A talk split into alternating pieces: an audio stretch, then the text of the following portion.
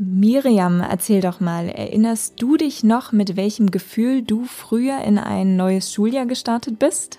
Ja, das war immer so eine Mischung aus Vorfreude, dass ich meine Freundinnen wieder regelmäßig sehe und auch auf meine Lieblingsfächer, aber auch eine Genervtheit, dass es wieder heißt früh aufstehen und pauken und nicht mehr Ferien und lange ausschlafen.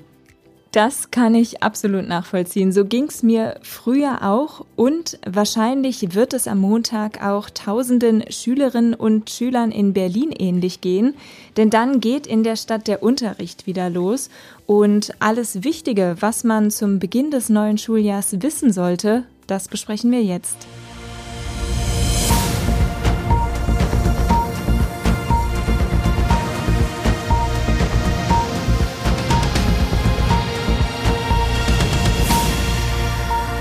Damit hallo und herzlich willkommen zu einer neuen Folge unseres Shortcast. Erklär's mir, ein Podcast der Berliner Morgenpost.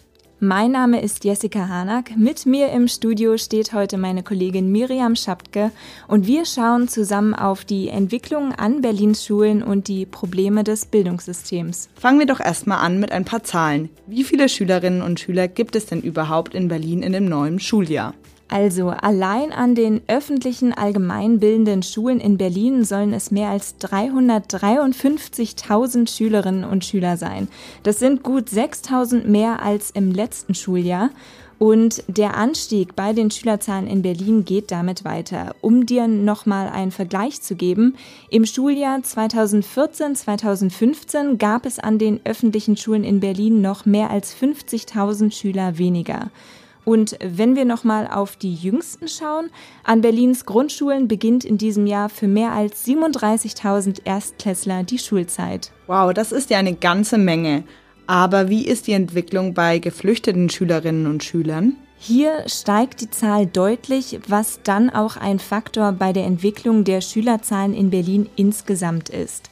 Laut Bildungsverwaltung werden jetzt mehr als 11.000 geflüchtete Schüler in über 900 Willkommensklassen unterrichtet. Das ist ein Plus von gut 6 Prozent im Vergleich zum Vorjahr. Und damit sind noch gar nicht alle jungen Flüchtlinge versorgt, denn weitere rund 1100 Jungen und Mädchen stehen auf Wartelisten.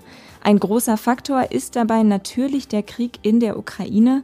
Allein 7500 Schülerinnen und Schüler aus der Ukraine lernen an Berliner Schulen. Und wie ist die Lage bei den Schulplätzen? Laut Senatsbildungsverwaltung werden zum Schuljahr sechs Schulen in Berlin eröffnet. Insgesamt konnten demnach 4000 zusätzliche Schulplätze geschaffen werden, zum Beispiel auch durch modulare Ergänzungsbauten oder Reaktivierung von Bestandsschulen. Rund 130 Schulgebäude werden außerdem aktuell saniert, renoviert oder erweitert. Ziel ist es, dass zum nächsten Schuljahr nochmal 7000 neue Plätze hinzukommen. Und wie sieht es dann bei den Lehrkräften aus? Besteht da weiterhin so ein großer Mangel? Ja, der Lehrkräftemangel bleibt in Berlin wie auch in anderen Bundesländern weiter ein riesiges Problem. Im Mai hatte Bildungssenatorin Katharina Günther Wünsch prognostiziert, dass in Berlin mehr als 1400 Lehrkräfte zum neuen Schuljahr fehlen werden. Nach einer aktuellen Einschätzung könnte die Zahl doch etwas geringer ausfallen, genaue Daten soll es aber erst im September geben. Positiv ist laut Bildungsverwaltung, dass zum neuen Schuljahr mehr Lehrkräfte eingestellt werden konnten als im letzten Jahr. Insgesamt ist von 3225 Lehrerinnen und Lehrern die Rede, wobei viele von ihnen in Teilzeit arbeiten. Und natürlich sind auch zahlreiche Quereinsteiger unter den Lehrkräften. Und wie läuft es mit der Verbeamtung der Lehrerinnen und Lehrer? Dazu hat die Bildungsverwaltung jetzt auch Zahlen genannt.